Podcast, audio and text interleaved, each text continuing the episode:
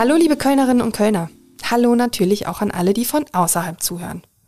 Ich bin Sarah Brasak und unterhalte mich in Talk mit K jede Woche mit Menschen aus dieser Stadt. Manche davon sind prominent, andere sind gar nicht prominent, aber interessant. Das sind sie alle. Der Bundestagswahlkampf geht in seine heiße Phase und deshalb spreche ich heute mit zwei Frauen über große Politik. Katharina Dröge ist 36 Jahre alt und sitzt seit 2013 für die Grünen im Bundestag. Sie ist parlamentarische Geschäftsführerin und wirtschaftspolitische Sprecherin ihrer Partei. Rebecca Müller ist 32 Jahre alt und macht derzeit Wahlkampf, um als Spitzenkandidatin für die Europapartei Volt in den Bundestag einzuziehen. Ich spreche mit der erfahrenen Bundestagsabgeordneten und der Politik-Newcomerin über gute alte Wahlkampfplakate am Straßenrand, aber auch über Hass im Netz, der besonders Politikerinnen häufig entgegenschlägt. Und ich will wissen, wie viel Sexismus erlebt eine junge Politikerin in einem Bundestag, der in dieser Legislaturperiode zu 70 Prozent männlich besetzt ist? Nicht zuletzt von Politikern der AfD. Und ich will wissen, warum sind sie nicht Dachdeckerin geworden oder Astronautin, sondern finden in der klassischen Parteipolitik ihre Lebenserfüllung. Viel Spaß beim Gespräch.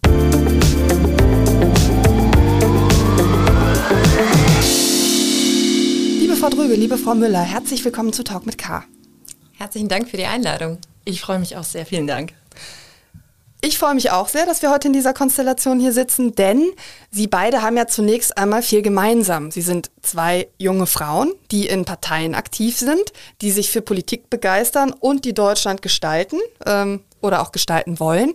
Und damit sind sie ein Stück weit natürlich auch Exotinnen, vielleicht nicht in ihren eigenen Parteien, wo es ja viele Frauen gibt, aber zum Beispiel natürlich im Bundestag, der mehrheitlich äh, von Männern bestückt ist, sage ich mal, und nicht nur von Männern, sondern insgesamt ja auch von eher älteren Semestern. Ich glaube, das kann man so sagen.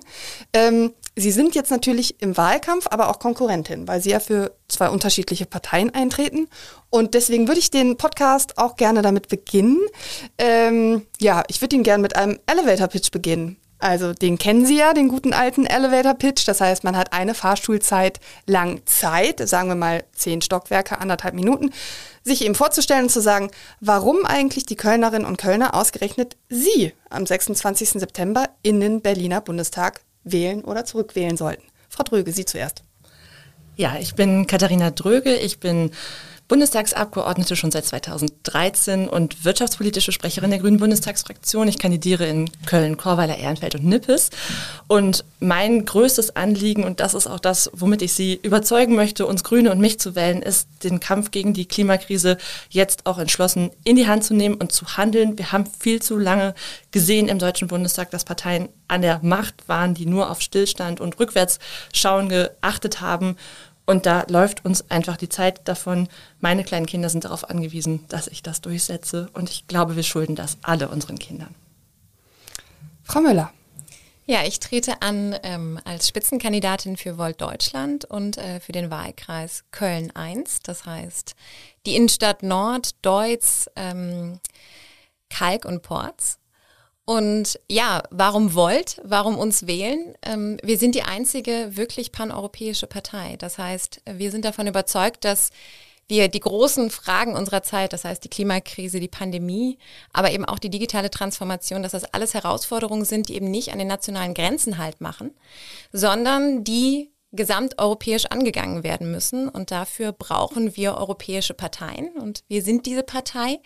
Das heißt, wir haben ein gemeinsames Grundsatzprogramm, mit dem wir in 29 Ländern antreten und Lösungen dafür anbieten, ganz, ganz konkret. Genau, und ähm, da gehen wir eben mit einem evidenzbasierten Ansatz ran, das nennen wir auch gerne neue Politik, um eben mehr zu den sachlich orientierten inhaltlichen Debatten zurückzukommen, die wir gerade ähm, sehr, sehr stark vermissen, auch auf Bundesebene. Und dann vielleicht noch der Grund, ähm, der mich auch ganz persönlich äh, ja, dazu gebracht hat, mich politisch zu aktivieren. Wir sehen durch Trump, äh, durch den Brexit, wir haben immer stärkere nationale Tendenzen, die natürlich auch im Bundestag sich gerade ähm, immer mehr Raum greifen und suchen. Und da müssen wir eben eine wirklich grenzübergreifende Antwort drauf geben und ähm, ja, gegen Nationalismus, gegen Populismus ähm, einstehen. Ich möchte natürlich in diesem Podcast auch noch ähm, etliche ihrer Inhalte sozusagen abfragen. Also wofür stehen sie? persönlich und wofür stehen Sie auch mit Ihrer Partei. Ich will aber auch über diesen Beruf der Politikerin gerne sprechen ähm, und äh, auch über das Thema Frauen in der Politik. Das habe ich ja eben schon angeklingelt und ähm, steig vielleicht mal ein damit. Also ich kenne das von Ärztinnen und Ärzten, wenn die neue Bekanntschaften machen auf Partys, dann werden denen ja meistens ungefragt Rückenleiden aufgezählt oder können Sie mal hier gucken, ne, da habe ich irgendwie eine Beule oder so. Das ist also, ne, bestimmte Berufe provozieren einfach bestimmte Reaktionen auch auf Partys. Und ich habe mich gefragt, wie ist das denn, wenn Sie neue Bekanntschaften machen, sagen wir mal auf einer Party und Sie sagen, also ich sitze im Bundestag. Was kommt da, im Guten wie im Schlechten? Frau Dröge. Natürlich. eher Sprachlosigkeit erstmal. Ich glaube, das erwarten die Menschen auf einer Party nicht so richtig. Und das ist ja schon der erste Punkt, dass man immer noch denkt, die, die im Bundestag sind, die sind irgendwie so weit weg und die kennt man entweder gar nicht, oft in meinem Fall, oder aus dem Fernsehen und die sind aber nicht auf einer Party. So, dass äh, diese Sprachlosigkeit muss ich immer erstmal so ein bisschen überbrücken und sagen, hey, du kannst aber jetzt einfach auch fragen, was du willst, weil viele denken, das ist das zweite Problem, sie müssen dann irgendwie eine ganz besonders schlaue Frage fragen. Und auch das ist ja Teil von Politik, dass wir vielleicht zu sehr auf Distanz schaffen mit unserer Sprache, dass man denkt, man darf nur mitreden, wenn man irgendwie ein Fachstudium abgeschlossen hat. Das ist immer so der zweite Teil des Gesprächs, das erstmal zu überwinden. Und dann kommen aber oft die Fragen, wie lebst du eigentlich? Wie machst du das konkret? Du hast kleine Kinder und bist du jetzt überhaupt in Berlin oder bist du in Köln? Und dann irgendwie, das ist so der Icebreaker oft in jedem Gespräch. Und dann kommen wir irgendwann auch zu den Inhalten, aber das ist dann oft erst der vierte Teil in einem langen Gespräch. Mhm. Ja, das wird uns sicherlich im Podcast auch interessieren. Wie lebt man denn im Spagat zwischen Berlin und Köln? Vor allen Dingen, wenn man dann noch zwei kleine Kinder hat, die ja irgendwo in eine Kita gehen müssen. Man muss aber in Köln natürlich wohnen, auch äh, als Bundestagsabgeordnete für den Kölner Wahlkreis. Werden wir gleich noch bes mal besprechen. Aber vielleicht äh, Frage zunächst nochmal an Sie, Frau Müller. Also, wenn Sie erzählen, also ich bin jetzt hier Spitzenkandidatin für den Bundestag, was, was sagen die Leute so? Also ich muss zugeben, dass äh, ich im Wahlkampf äh, auf keinen Partys mehr war, deswegen kann ich das gar nicht mehr so beurteilen. Aber man bekommt natürlich die Frage, okay, wie fühlt sich das an? Was machst du jetzt so den ganzen Tag? Ähm, und da muss ich schon sagen, also mein Alltag hat sich ganz massiv geändert. Ähm, ich ich habe mir für das Ehrenamt sozusagen freigenommen. Also ich habe meinen Job letztes Jahr gekündigt, Ende letztes Jahr. Und ähm, dann kommt immer wieder die Frage, okay, wie fühlt sich das an? Ähm, und ja, es fühlt sich definitiv irgendwo krass an ähm, das, das jetzt alles zu machen und ähm, ja auch die Erwartungshaltung, die natürlich auch die eigene Partei an einen hat, äh, zu erfüllen. Nichtsdestotrotz macht es auch wahnsinnig viel Spaß zu wissen, ich mache das ja nicht alleine. Also wir machen das ja als ein Team von knapp 3000 Mitgliedern in Deutschland, die sich alle irgendwie auf dieses Ziel eingeschworen haben, hey, wir wollen in den Bundestag, wir wollen wirklich was verändern. Viele Leute, die auch vorher parteipolitisch nicht aktiv waren. Und ähm, das gibt wahnsinnig viel Kraft.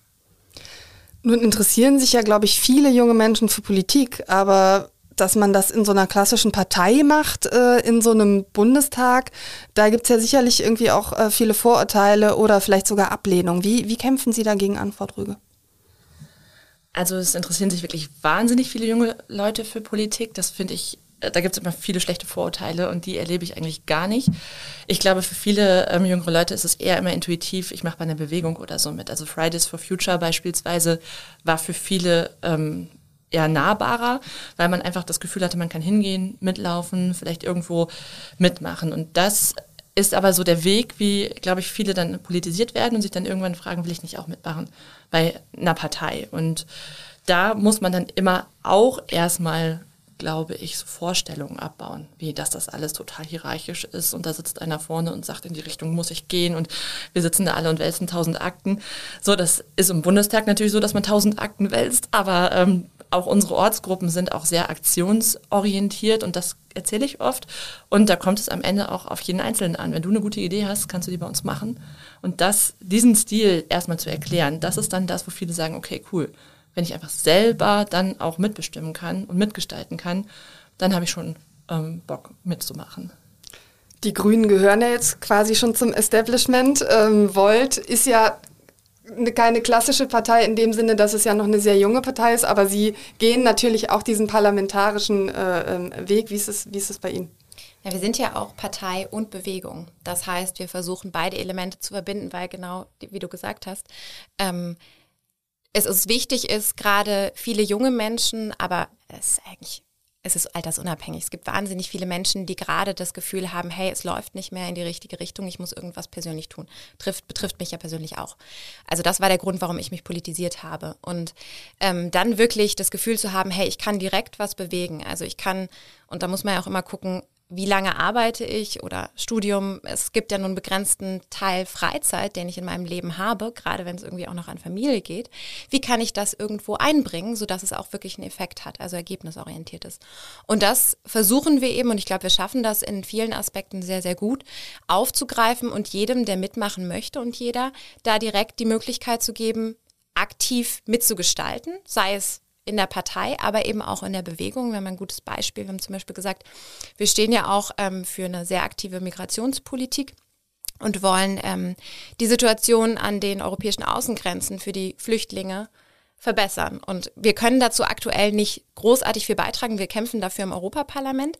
Aber dann zu sagen, okay, dann gründen wir eben eine NGO und ähm, sammeln über diese NGO Spenden ein. Und darüber kann man natürlich viel, viel mehr Menschen aktivieren, die jetzt sagen, boah, Parteipolitik ist mir so ein bisschen zu krass vielleicht.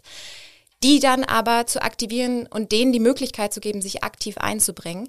Und ähm, da steckt ein unglaubliches Potenzial dahinter, was, glaube ich, ähm, ja, wir einfach ähm, in die richtigen Bahnen lenken können.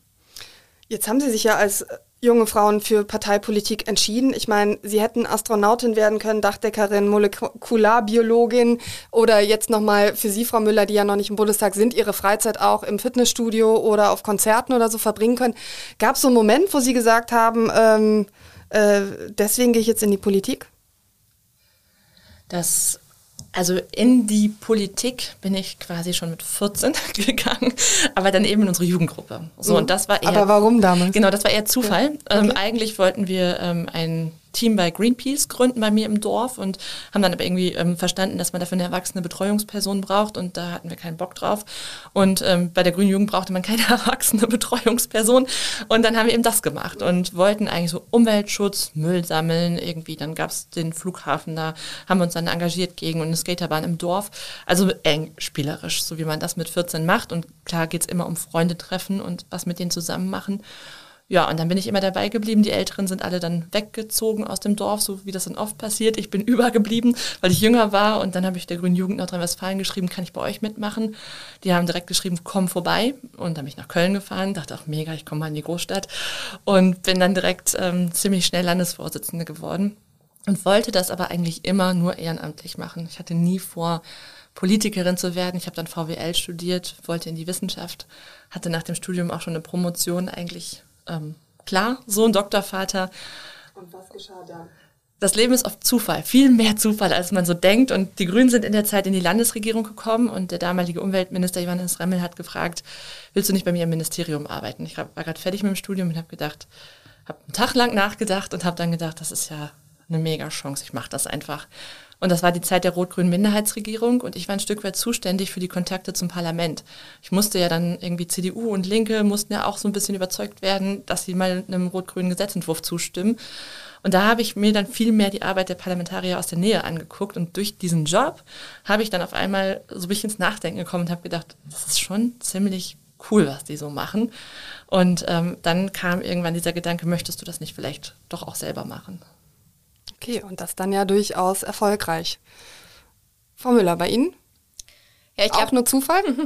ähm, ein Stück weit auf jeden Fall, ja. Also ich war zwischen zwei Jobs und hatte in dem Job, ich war ähm, lange in der Industrie hier tätig in Köln äh, bei einem großen Kabelproduzenten und hatte ähm, da die Möglichkeit eben ein ähm, ja, internationales Team zu leiten auch und bin aber zu dem Zeitpunkt jede Woche in ein anderes europäisches Land geflogen und habe mich dann wirklich irgendwann auch gefragt, okay, massiver CO2-Fußabdruck. Ähm, wie nachhaltig ist das hier eigentlich gerade, was ich hier mache? Und dazu kamen ähm, noch andere Punkte in dem Job und wollte mich dann beruflich umorientieren, habe mir Zeit genommen zwischen den Jobs und wollte das dann auch nutzen, um mal politisch aktiv zu werden. Aber wirklich ne, einfach mal reingucken. Und Volt hatte sich angeboten, ich habe Volt über einen Europawahlkampf kennengelernt und der europäische Gedanke und das wirklich dieses Sachorientierte. Also wir wollen zurück zu den Inhalten, wir wollen konstruktive Vorschläge machen. Und die Best Practices zu lernen, was funktioniert schon gut, das hat mich angesprochen. Und dann bin ich, ähm, ja, bin ich zur Partei und habe gesagt, hey, ich habe Zeit, Vollzeit gerade mal und ich würde das gerne hier ausprobieren und habe dann am Kommunalwahlprogramm mitgeschrieben hier für Köln.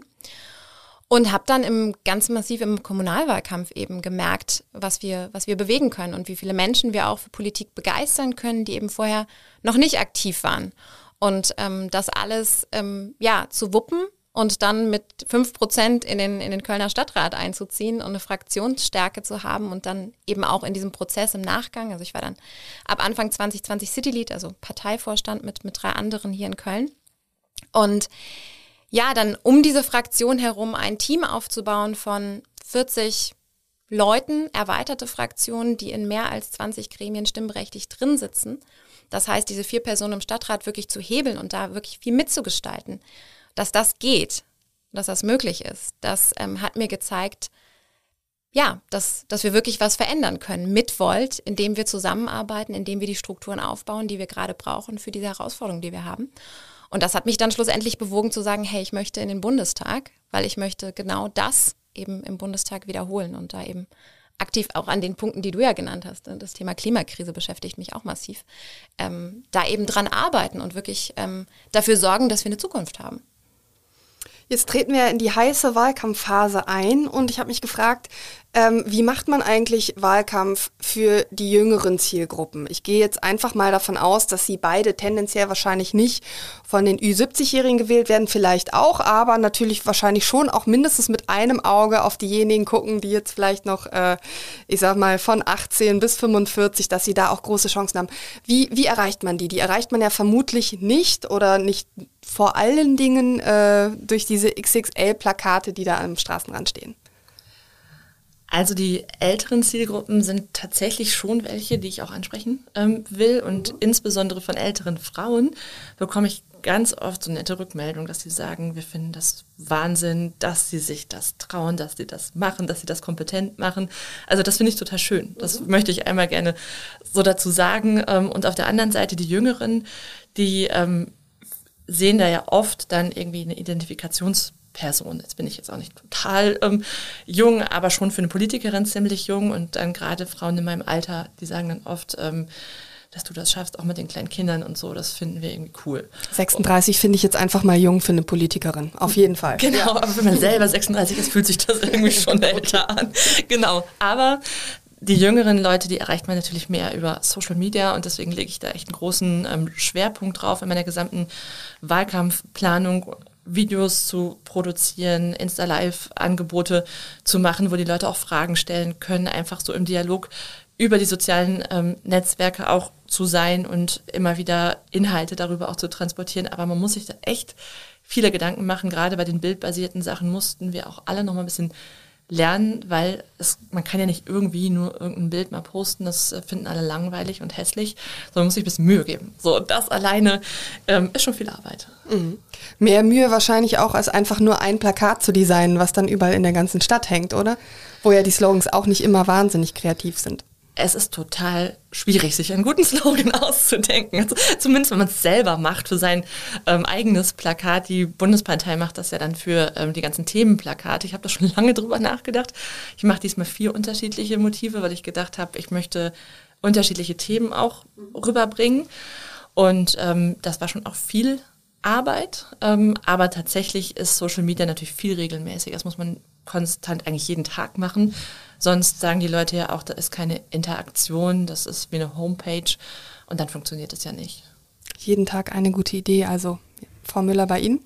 Ja, ähnlich. Also ich glaube, bei uns gibt es noch mal ein bisschen einen Unterschied, weil ähm, wir als, sag ich mal, sehr junge Organisation, uns gibt es ja erst seit vier Jahren, durchaus über die Plakate überhaupt ähm, die Reichweite bekommen, dass Menschen merken, aha, okay, Volt gibt es und äh, Volt hat ganz coole Plakate und Volt äh, tritt nicht nur für Europa, sondern auch für den Bundestagswahlkampf an.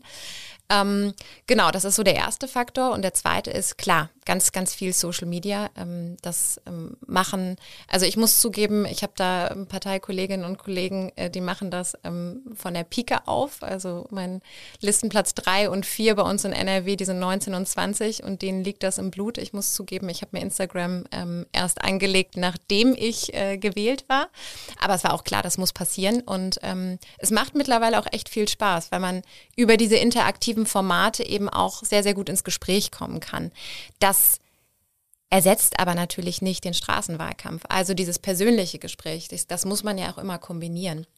Ähm, und ähm, ja, ich glaube aber auch, dass wir über Social Media und interaktive Formate und einfach zu zeigen, was machen wir denn eigentlich den ganzen Tag, ähm, Nahbarkeit schaffen. Also das heißt, die Menschen können mich persönlich als Person kennenlernen, natürlich auch meine Inhalte, weil für die stehe ich, aber eben auch wissen, wer ist das denn da eigentlich als Person, die ich dann potenziell wählen möchte.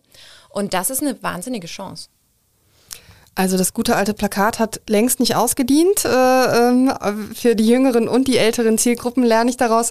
Jetzt äh, sieht man natürlich ja auch bei den, bei den Wahlplakaten manchmal, dass sie beschmiert werden oder so. Ne? Also dass, ich sag mal, Menschen ihren Unmut über eine gewisse Politik äh, vielleicht dann auch ähm, vermeintlich kreativ ähm, äh, ausleben die sozialen Netzwerke, wo sie beide natürlich insbesondere dann unterwegs sind, ähm, da kommt man natürlich schnell auch auf das Thema Debattenkultur. Es gibt ja viele Klagen darüber, dass die eben extrem verroht ähm, und insbesondere weibliche Politikerinnen erzählen ja, ähm, dass sie regelrecht mit Hass und Häme im Internet nur so überschüttet werden.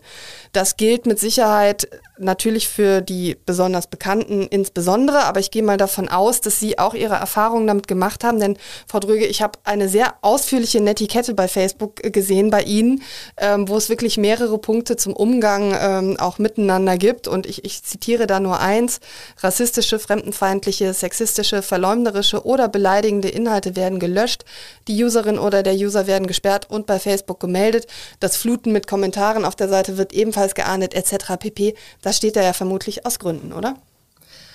Auf jeden Fall, obwohl ich dazu sagen muss, als Wirtschaftspolitikerin habe ich noch Glück. So, da ziehe ich nicht so sehr diese Hasskommentare an, wie zum Beispiel die Kolleginnen, die in der Flüchtlingspolitik oder so ähm, sich stark engagieren und täglich äußern. Für die ist das noch viel, viel schlimmer. Da geht das dann Richtung Morddrohung, Vergewaltigungsdrohung und so weiter, also auch in hoher Zahl. Beide Kategorien habe ich persönlich noch nicht erlebt. Da bin ich sehr froh drüber. Ähm, liegt aber, glaube ich, nicht daran, dass ich mich dazu nicht äußere, sondern dass ich damit nicht so wahrgenommen werde wie mit den wirtschaftspolitischen Themen. Trotzdem ähm, habe ich auch das schon erlebt, dass Leute versuchen, dann gerade die Facebook-Seite ganz bewusst mit solchen Inhalten einfach zu ähm, unter mehrere Kommentare das posten, damit es erstmal da drauf steht. Oder dass sie sich auch bei mir persönlich zu meinem ähm, Äußeren ähm, äußern. Teilweise denken sie auch, das sind dann Komplimente, die dann ähm, sehr sexualisiert sind, äh, die sie dann machen oder in Direct Messages ähm, schicken oder eben, wenn ich Inhalte ähm, poste, dann sehr schnell versuchen, ähm, abwertend zu werden oder eben ja, aggressiv zu werden. Und das war auch, ich mache das ja jetzt acht Jahre im Bundestag und musste auch ein bisschen lernen, damit umzugehen, weil es bringt dann am Ende überhaupt nichts zu diskutieren, zu erklären, dass das, warum das schlimm ist, was da geschrieben wird.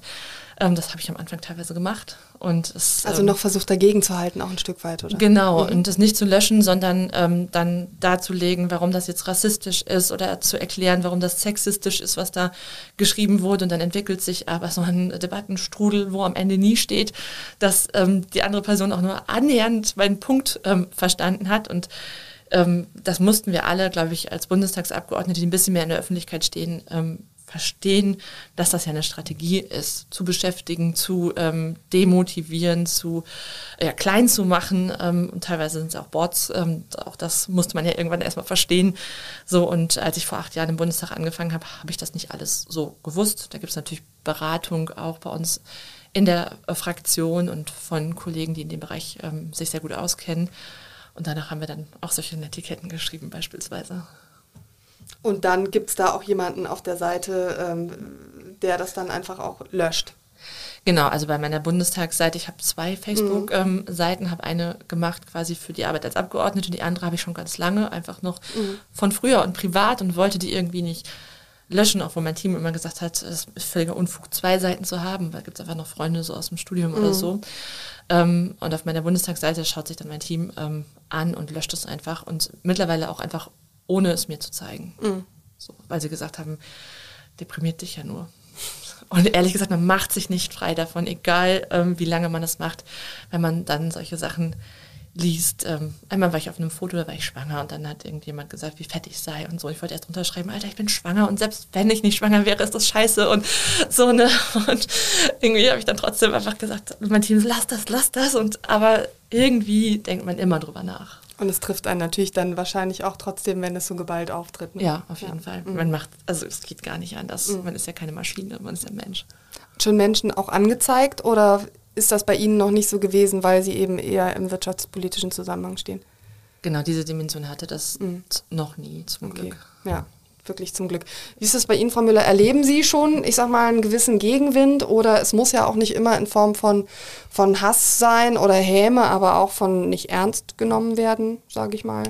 Genau, also bei uns hält sich das noch in Grenzen. Mhm. Ähm, ich denke, man kann das schon ganz gut, äh, ja, quasi sehen an bestimmten Themen. Also ich habe auch die Erfahrung gemacht, wenn ich äh, ein Thema Migrationspolitik habe, ähm, dass da dann gerne mal Trolls unterwegs sind, aber da äh, führen wir eben auch ja die Strategie Don't feed the Trolls, weil es bringt eben einfach nichts und da eben auch ähm, bin ich ein großer Freund von einfach zu sagen, hey, bestimmte Diskussionen muss ich auch nicht führen, wenn sie eben überhaupt nicht mehr sachorientiert sind, sondern ins Persönliche abrutschen. Und es gibt dann aber noch Kommentare zu Fotos vielleicht auch, ähm, wo dann drunter irgendwie kommentiert wird, entzückend. So, ja, gut. Was soll ich dazu sagen? Dann äh, lass es gerne entzückend sein, aber darum geht es nicht, sondern es geht um die Inhalte. Und ähm, ich denke, da, wir haben Trainings dafür. Das heißt, ähm, wir bereiten uns schon ähm, darauf vor, dass sowas kommen wird, beziehungsweise auch in welchem Ausmaß das kommt.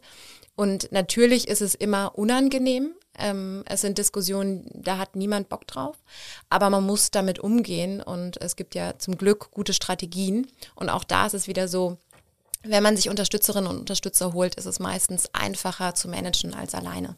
Und da bin ich sehr dankbar, dass wir da ein starkes Team hinter haben. Gibt es denn auch die Pöbler auf der Straße, also im Straßenwahlkampf, oder mu muss man schon konstatieren, also es heißt ja auch, dass es sozusagen nicht mehr nur in den sozialen Netzwerken ist, wo es natürlich besonders äh, sozusagen gerne getan wird, weil man dort ja auch zumindest teilweise anonym unterwegs ist, sondern dass es auch auf der Straße zunimmt. Äh, würden Sie das bestätigen, auch Frau Dröge, oder?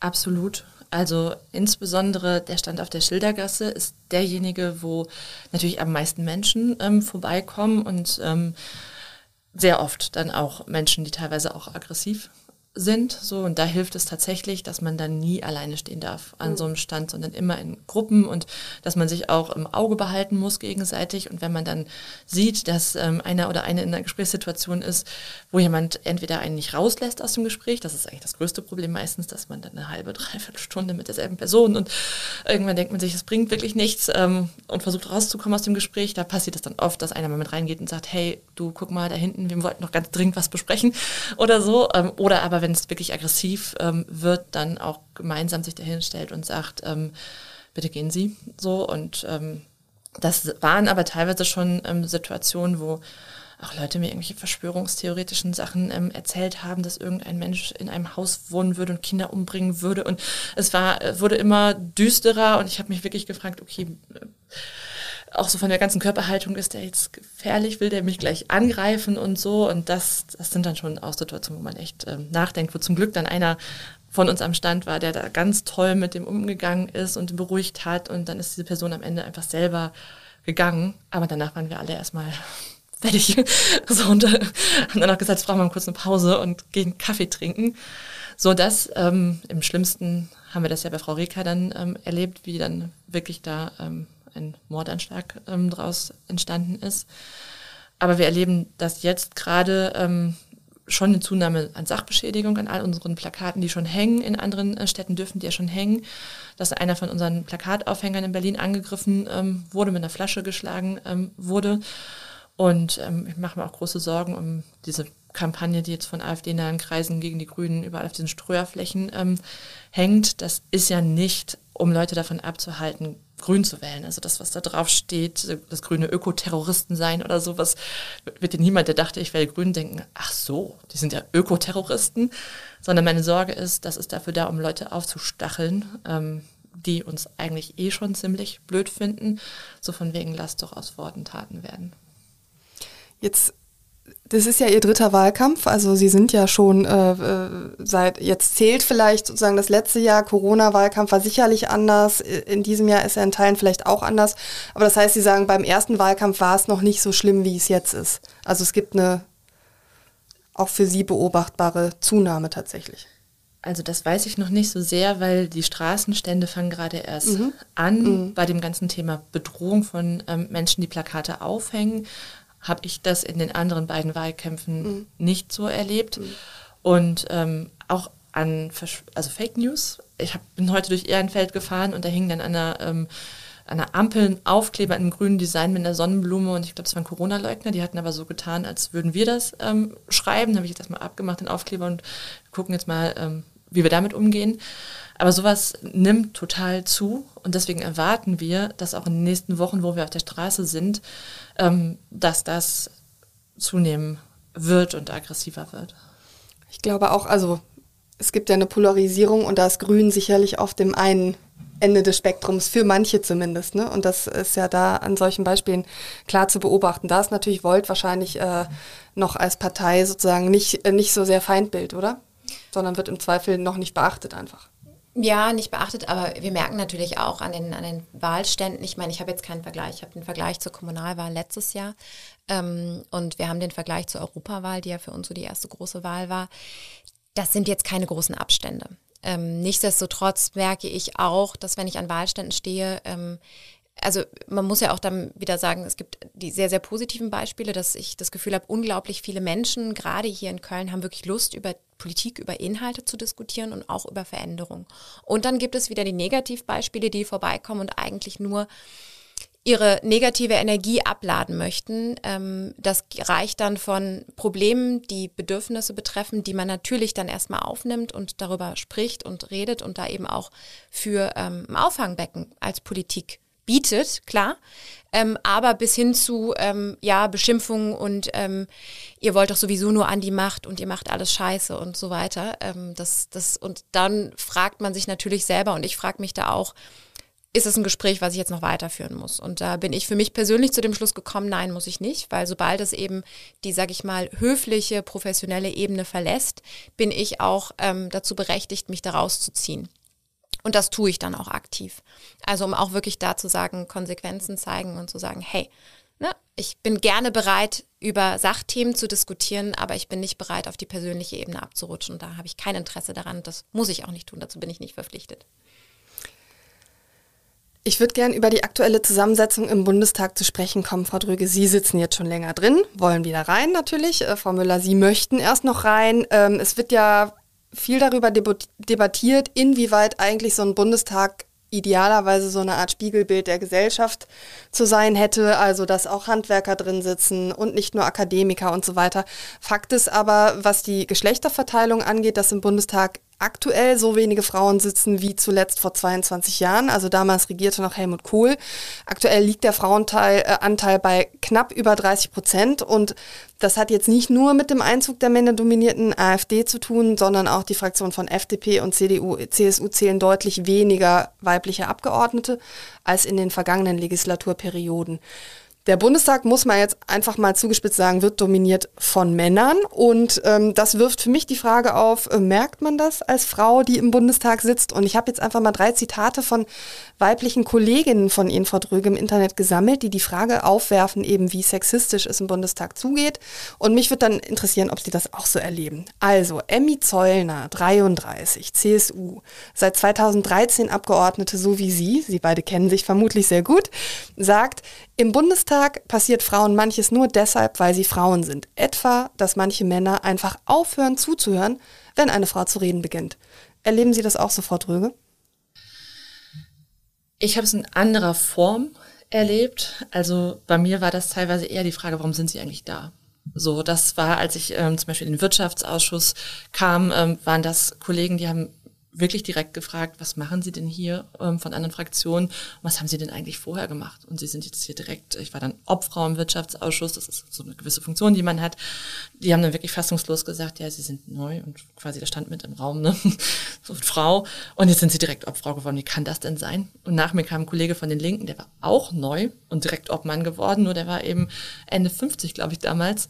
Der hat die Frage nicht bekommen. Und sowas ist mir passiert. Mhm. Und also man erlebt das ja vom Fernsehbildschirm, die Debatten im Bundestag, die geführt werden. Und man erlebt natürlich auch als äh, Zuschauer oder Zuschauerin eben, dass da Zwischenreden kommen. Man erlebt natürlich auch, wie Leute sich umdrehen und so weiter.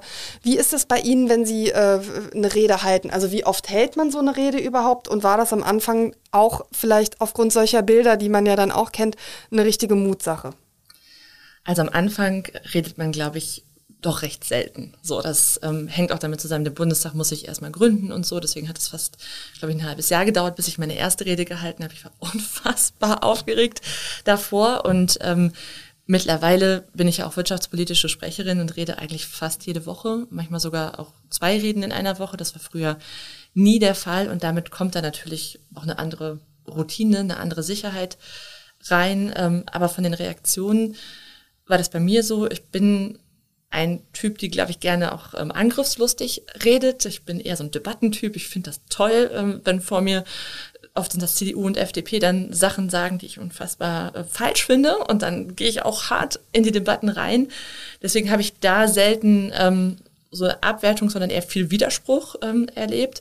Ich habe es aber bei anderen Frauen in Debatten erlebt und das hat mich total provoziert, dass dann die Männer anfangen, sich so zurückzulehnen und so zu lächeln und sich so ein bisschen ähm, lustig zu machen über die und so Witze zu machen. Und da habe ich dann teilweise wirklich ähm, auch Kolleginnen in Debatten ähm, verteidigt, die inhaltlich gar nicht das gesagt haben, was ich richtig fand, weil ich dachte, was so unfassbar fand, da haben Redner danach was verdreht, was sie gesagt hat und wollten ihr so die Welt erklären, so. Und da habe ich dann gesagt, was die Kollegin noch eigentlich gesagt hat, ist doch Folgendes und sie wussten es doch ganz genau, so. Hören Sie mal auf damit.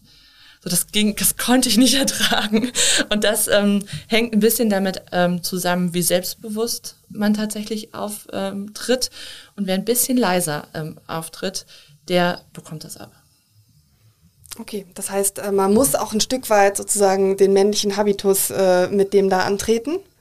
Ich weiß nicht, ob männlich, das mhm. würde ich nicht unbedingt sagen. Ich zumindest versuche keinen bewusst männlichen Stil zu haben, mhm. sondern aber man muss signalisieren, ähm, ich lasse das nicht mit mir machen. Mhm. Ich nehme an, Frau Müller, Sie äh, sitzen schon fleißig vorm Fernseher und gucken, was Frau Dröge zum Beispiel da eigentlich so macht, äh, wie die Reden stattfinden und so weiter. Also das ist ja ein Szenario, auf das man sich dann einstellen muss, wenn man da reinkommt. Äh, schreckt Sie das ab?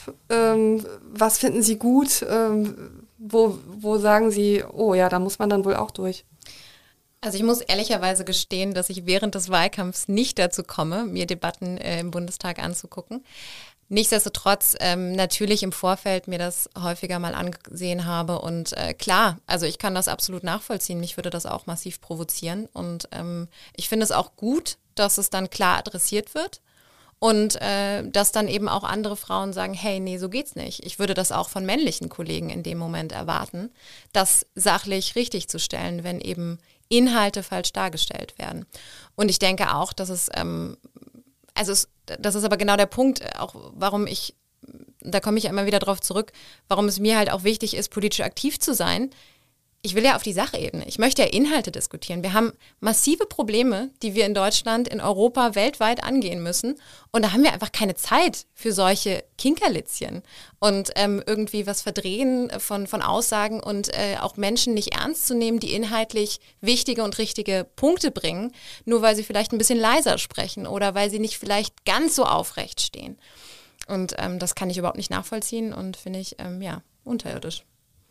Nächstes Zitat. Josephine Ortleb, 33 SPD, seit 2017 Abgeordnete, sagt, die Männerdominanz ist allgegenwärtig. Sie bestimmt nicht nur die Plenarsitzungen, sondern auch den alltäglichen Parlamentsbetrieb.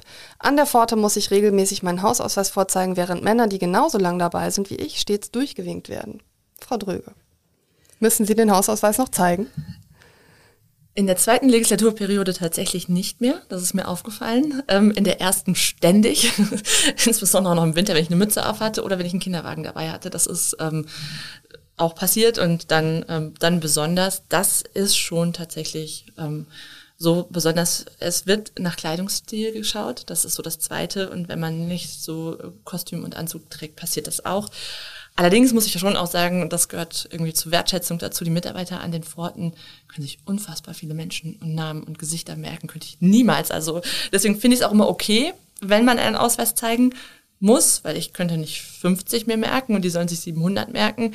Nur wenn man dann merkt, ähm, das hängt von Alter, Geschlecht oder Kleidungsstil ab, dann denkt man sich manchmal schon so, ach komm. So eine Art Abgeordneten-Profiling, dass man sagt, hm, die passt eigentlich, äh, die kann doch, die kann eigentlich nicht Abgeordnete sein. Die soll mal ihren Hausausweis vorzeigen. Genau, das ist so, glaube ich, sehr, sehr überraschend, weil dann, man sieht nicht so aus, wie man sich vorstellt, wie eine Abgeordnete oder ein Abgeordneter aussieht. So, und das ist wirklich ähm, das, was ich so erlebt habe, auch im, in den ersten vier Jahren. Und ähm, das passiert mir aber teilweise auch schon, dass ich mir überlegt habe, manchmal ich ziehe mich anders an. Also gerade auch im Wirtschaftskontext ähm, habe ich dann irgendwann angefangen, mich etwas formeller anzuziehen, weil ich so manchmal einfach das Gefühl hatte, meine Gesprächspartner sind enttäuscht, wenn ich nicht so aussehe, wie sie sich vorstellen, ähm, dass eine Abgeordnete aussieht. Und dann ist es in so ähm, sehr männerdominierten Bereichen dann schon die Frage, die manchmal über Respekt entscheidet. Und dann, wenn du willst, dass dir jemand zuhört, dann ist das manchmal auch als Grüne ist das eine Entscheidung, die muss man dann einmal treffen. Ähm, eine, ähm, wo man akzeptieren muss, dass das leider immer noch nötig ist. Drittes Zitat, Claudia Roth sagt, der Einzug der AfD in den Bundestag hat alles verändert. Stimmen Sie zu? Was hat sich verändert? Also insbesondere für ähm, Menschen wie Claudia Roth, die ja nochmal deutlich bekannter sind und exponierter und für die ähm, Rechten auch so ähm, Fokuspersonen sind, ähm, gibt es, glaube ich, vor allen Dingen auch eine Bedrohungslage im Bundestag. Und äh, uns haben Mitarbeiterinnen, äh, Männer und Frauen geschildert, dass sie ähm, nachts, wenn sie lange da waren und äh, das Licht so ein bisschen dunkler ist und so, auch sich Sorgen ähm, machen. Es gab auch ähm, da Probleme ähm, schon. Und äh, in der Debattenkultur ähm, hat sich unfassbar viel verändert, weil ähm, AfD-Abgeordnete sehr viele sehr sexistische äh, Kommentare machen. Das berichten uns die Kollegen aus der FDP-Fraktion, die das Pech haben, neben denen sitzen zu müssen. Wir haben das Glück, dass dazwischen dann auch FDP und CDU sitzen, deswegen hören wir das oft nicht so als Grüne, ähm, weil die es genau so laut machen, dass es nicht im Protokoll auftaucht und dann kein Ordnungsruf oder Ordnungsgeld dann gezahlt werden muss, aber so, dass äh, es die Rednerinnen ähm, schon hören sollen ähm, als Strategie, ja, auch des, des Kleinmachens. Also das ist schon sehr, sehr heftig und teilweise arbeiten Leute da, wo man sich schon eben fragen muss, wie sicher ist man dann noch in diesen Gebäuden? Und das war in den ersten vier Jahren eben überhaupt nicht so. Da war der Bundestag einfach so ein Ort, wo man sich nie Gedanken gemacht hat, dass man nur unsicher sein könnte. Und das muss man sich heute schon fragen. Sie sind jetzt ein Stück weit keine alte Häsin im Bundestag, aber schon eine, eine gediente. ähm, und jetzt sitzt ja äh, äh, neben Ihnen äh, jemand, der in diesen Bundestag möchte und äh, wo Sie auch altersmäßig nicht so weit auseinander liegen. Ähm, was würden Sie jetzt mal angenommen, es klappt und Frau Müller zieht ein in den Bundestag und Sie sind auch wieder im Bundestag. Was würden Sie erraten? Also was sollte sie ähm, welche Fehler sollte sie vermeiden, die Sie vielleicht gemacht haben? Oder wie positioniert man sich auch gut in so einem Bundestag? Also den, den wichtigsten Tipp, ähm, den ich immer allen gebe, ist, versuch bei den Themen zu bleiben, die dir wirklich am Herzen liegen, weil das ist etwas, wo man über die vier Jahre dann ähm, sonst nicht glücklich wird. So, das ist total wichtig und gerade in größeren Fraktionen, wo es dann auch ja Konkurrenz um Themen gibt, weil es zu viele gibt, die ein Thema haben wollen, muss man auch schon ein bisschen kämpfen und ich würde allen immer raten, kämpf für dein Thema, weil dafür bist du eigentlich ja da. Und das Zweite ist, ähm, auch wenn du neu bist, ähm, entschuldige dich nicht dafür.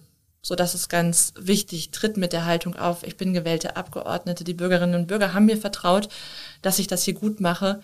Also habe ich ein Recht hier zu sein und sag nicht, hey, ich bin neu und vielleicht weiß ich noch nicht alles so richtig und ähm, oder das muss ich noch mal nachlesen. Tu es einfach nicht. Okay, tu es einfach nicht. Ähm, Sie sind ja jetzt wirtschaftspolitische Sprecherin und das ist natürlich was, wo Sie einerseits sagen, äh, da muss ich mir die richtigen Sachen anziehen, damit ich ernst genommen werde. Aber es ist natürlich sozusagen auch kein äh, familienpolitisches Thema, was ja auch gerade gerne jungen Frauen zugeschrieben wird. Ach, die kann, die hat selber zwei kleine Kinder, die kann ja Familienpolitik machen. Bei den Grünen ist das anders, ich ja. weiß. Aber würden Sie trotzdem äh, einer, sage ich mal, einer jungen Kollegin immer versuchen zu empfehlen, dass sie eben nicht sozusagen in die, in die Frauenthemen äh, ausschließlich rutscht. Also Oder in die Familienthemen, die ja nicht nur Frauenthemen sind, wenn wir das mal so sagen sollen, sondern auch Männerthemen sind, aber oft von Frauen besetzt werden. So. Absolut, also Familienthemen sollten nie alleine Frauenthemen sein, aber es ist tatsächlich so, dass in den familienpolitischen Debatten fast ausschließlich Frauen sprechen im Bundestag. Das spiegelt an zu den Wirtschafts- und Finanzdebatten, wo fast ausschließlich die Männer sprechen. Also ich finde immer jeder, der gerne Familienpolitik oder Frauenpolitik äh, macht und die das gerne macht, die soll das machen. Aber ich erlebe schon oder ich habe manchmal den Eindruck in anderen ähm, Fraktionen, dass bei einer jungen Frau schnell beraten wird, geht doch in den Bereich. Und ähm, wer wie ich wegen Wirtschaftsthemen für den Bundestag kandidiert hat oder Energiethemen oder Klimathemen oder was auch immer, der sollte, die sollte dann auch dabei bleiben. So, und jetzt haben wir eine Fraktion, die ja alleine dank der Frauenquote immer zu 50 Prozent schon ähm, mindestens ähm, aus Frauen besteht. Und ich muss auch mal eine Lanze brechen, wir haben auch sehr feministische Männer. So, das ist wirklich ähm, ein sehr auf Augenhöhe und offenes und wertschätzendes Verhältnis. Deswegen passiert das bei uns tatsächlich so nicht. Ähm, allein in der AG Wirtschaft haben wir mehr Frauen als Männer. Und ähm, das war einfach so, weil die sich dafür interessiert haben. Da hat nie jemand auch nur einmal nachgefragt. Jetzt haben wir ganz viel natürlich über das gesprochen, was im Bundestag passiert. Und da konnte ich ja nur Frau Dröge fragen, weil die ist jetzt einfach schon jahrelang dabei. Äh, Frau Müller, wenn Sie das hören, haben Sie eine Frage an Frau Dröge oder was geht Ihnen durch den Kopf? Ja, also vielleicht ganz anderes Thema. Ähm, ich glaube, was ich ja bei mir merke, ich bin politisch aktiv, weil ich bestimmte Werte vertrete, weil ich bestimmte Ideale vertrete und weil ich für bestimmte Ziele und Visionen kämpfe oder kämpfen will. Wie ist es denn bei dir, wenn du sagst, okay, du hast ein Ideal und dann gibt es natürlich die Realität. Wie bringst du das zusammen? Also Realpolitik.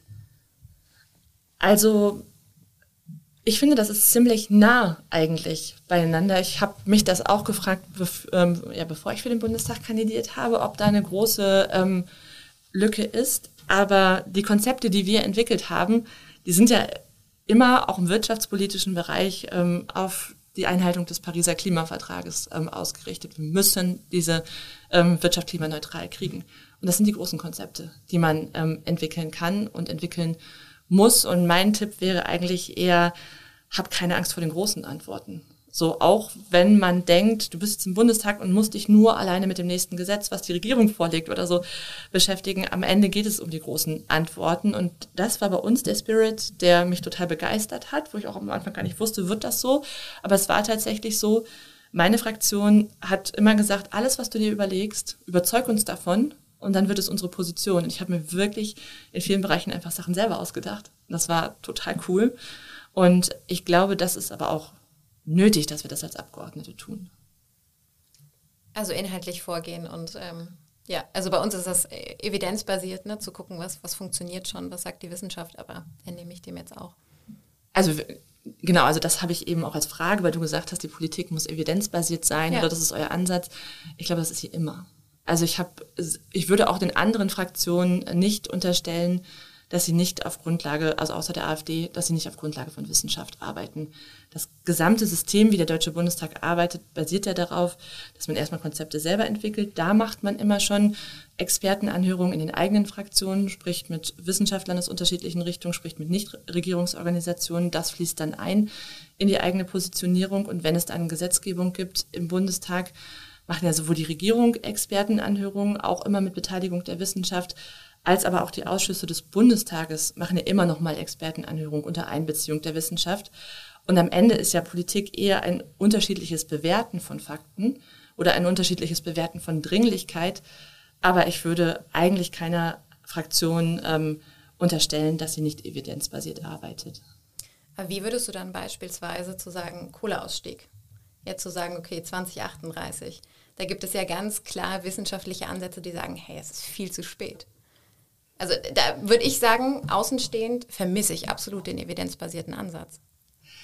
Das ist natürlich der politische Vorwurf, den wir Grünen, auch CDU und ähm, SPD gemacht haben, die das so beschlossen haben und weshalb wir auch sagen, der Kohleausstieg muss 2030 passieren. Und wir sagen ganz klar, die Klimawissenschaft sagt uns das, dass das zu spät ist. Das nimmt die CDU ja auch wahr. Aber sie sagt auf der anderen Seite, wir wägen es ab mit anderen Interessen. Ich will jetzt weit weg von ne, die CDU verteidigen zu wollen, ähm, aber die sagen, wir glauben nicht, dass das sozialverträglich, ähm, wirtschaftsverträglich hinzukriegen ist. Wir sagen, natürlich ist es das. So, wir haben die Konzepte dafür, wie das Ganze geht.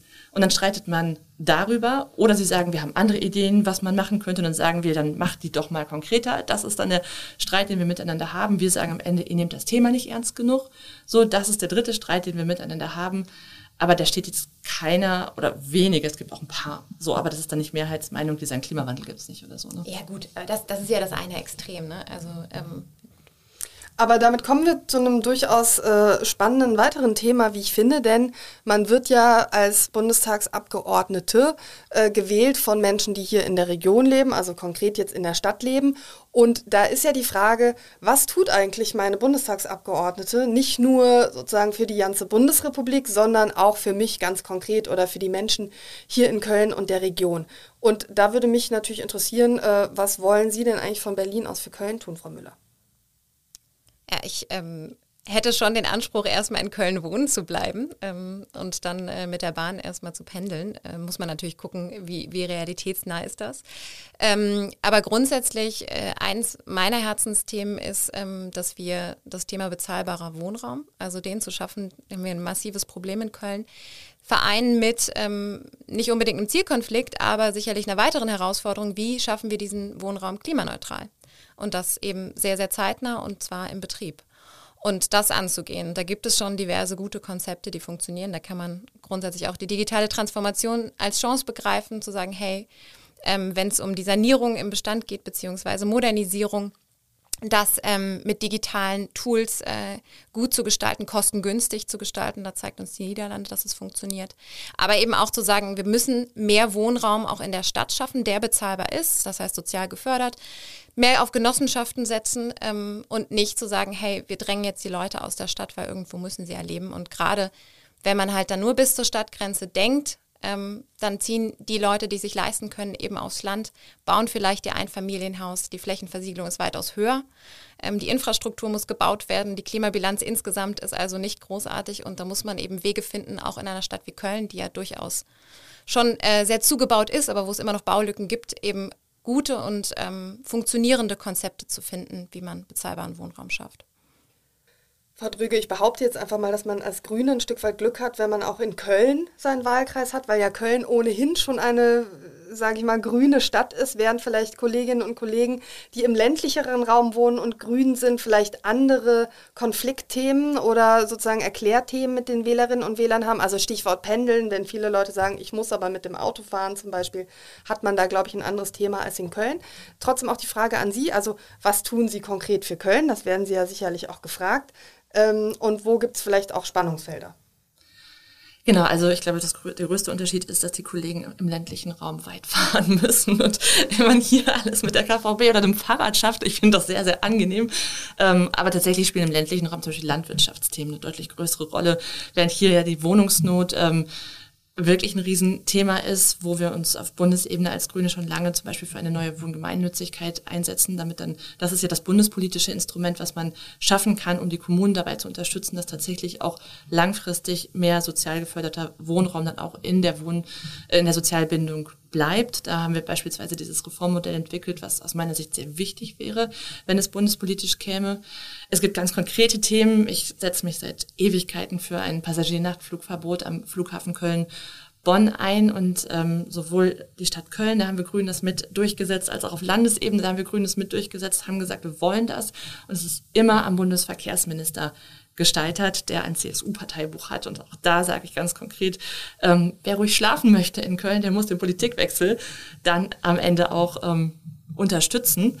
Und das dritte Thema ist Ausbau der erneuerbaren Energien. Auch hier in Köln haben wir noch ein Riesenpotenzial, ähm, zum Beispiel bei der Solarenergie. Und wer auf Bundesebene Mieterstrommodelle, Bürgerstrom, ähm, Bürgerenergie vereinfacht. Da kriegt das auch in Köln ein Stück weit schneller hin.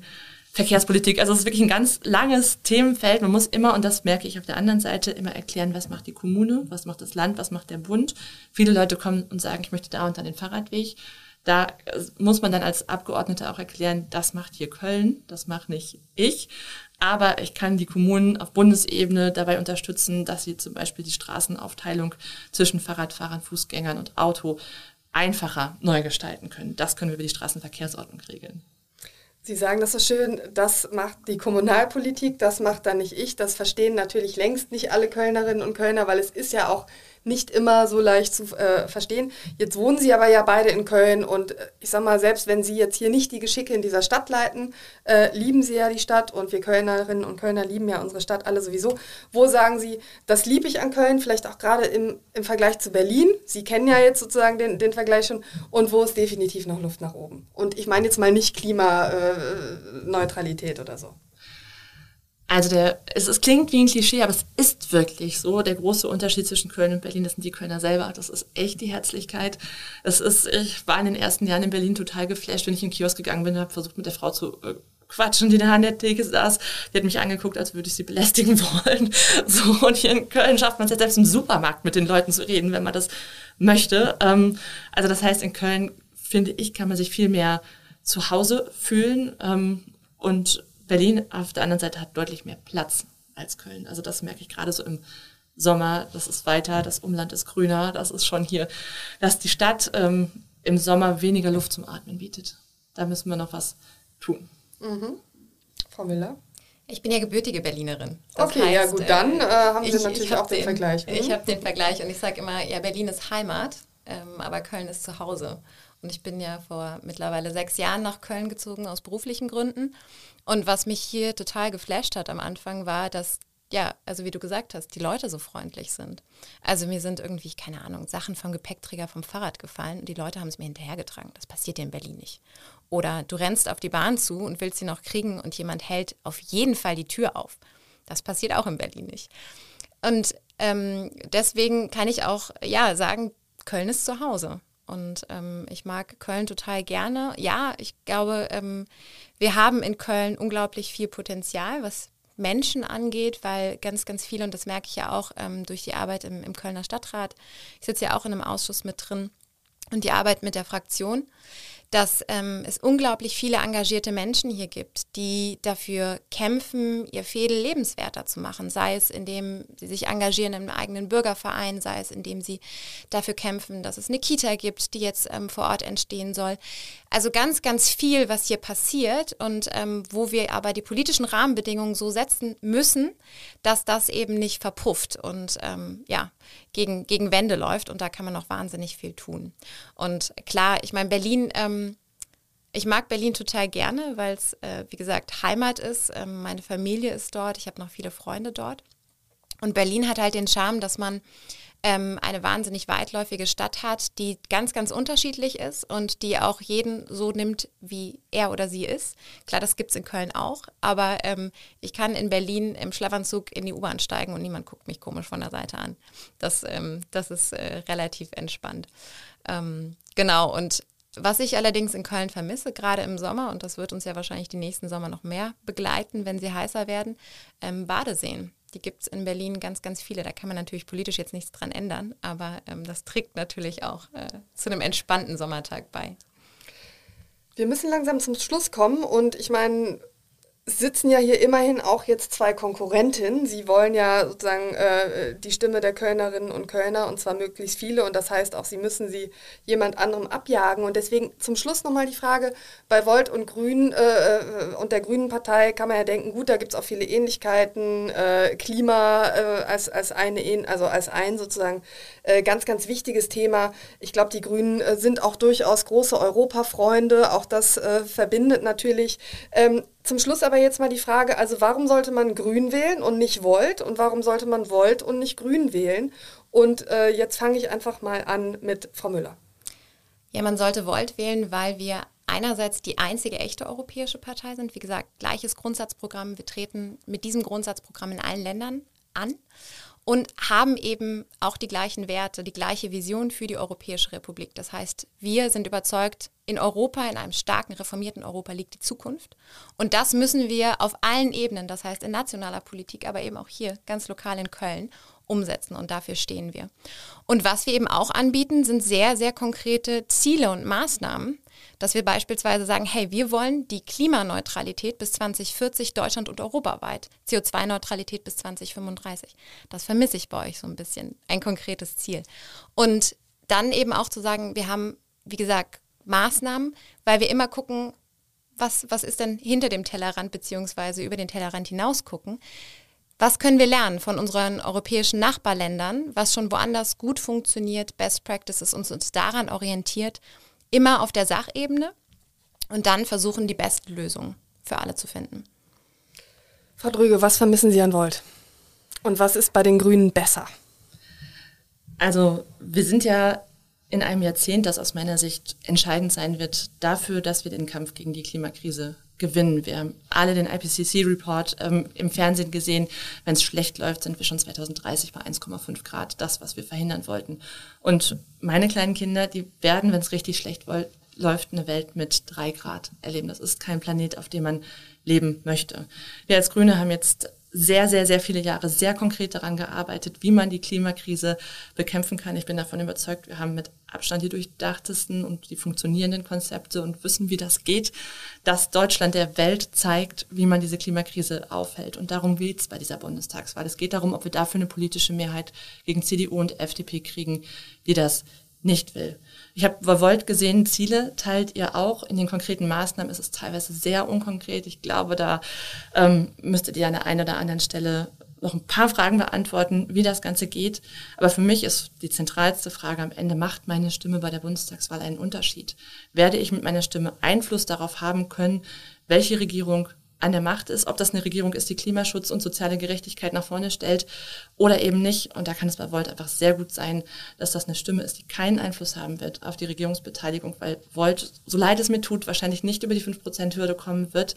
Und damit ist das eine Stimme, die dann in dieser krassen, zugespitzten politischen Zeit sich aus dem Spiel nimmt. Und dafür ist die Situation aus meiner Sicht zu ernst. Ja, dann vielen, vielen Dank für das Gespräch. Ich wünsche beiden viel Erfolg im Wahlkampf, äh, Stichwort 5%-Hürde und äh, den Grünen natürlich auch viel Erfolg äh, beim Kampf gegen die, gegen die Klimakrise. Und ich wünsche Ihnen natürlich auch persönlich viel Kraft und Mut dabei, die Politik und den Bundestag ähm, jünger und weiblicher zu machen, auch was die Themen angeht. Sie haben ja vorhin auch gesagt am Anfang äh, im Vorgespräch, ähm, man muss ein bisschen mehr in der Corona-Politik hätte man vielleicht mehr auf Schule geguckt, wenn die Zusammensetzung auch im Bundestag eine andere gewesen wäre. Also ähm, da hoffe ich, denke ich, auch im Sinne für die Jüngeren, die bei der Bundestagswahl auch schlicht und ergreifend nicht so viele Stimmen haben wie die Älteren, ähm, äh, dass sie möglicherweise da auch beide zum Zuge kommen und ja, danke sehr. Ganz herzlichen Dank. Danke Ihnen.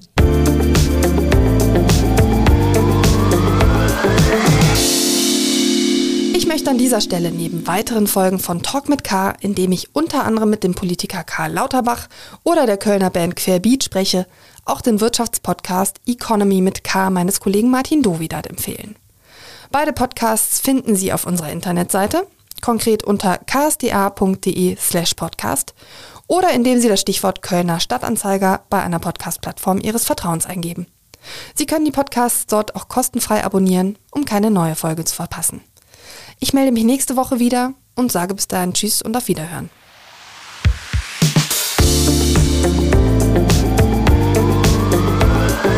Talk mit K.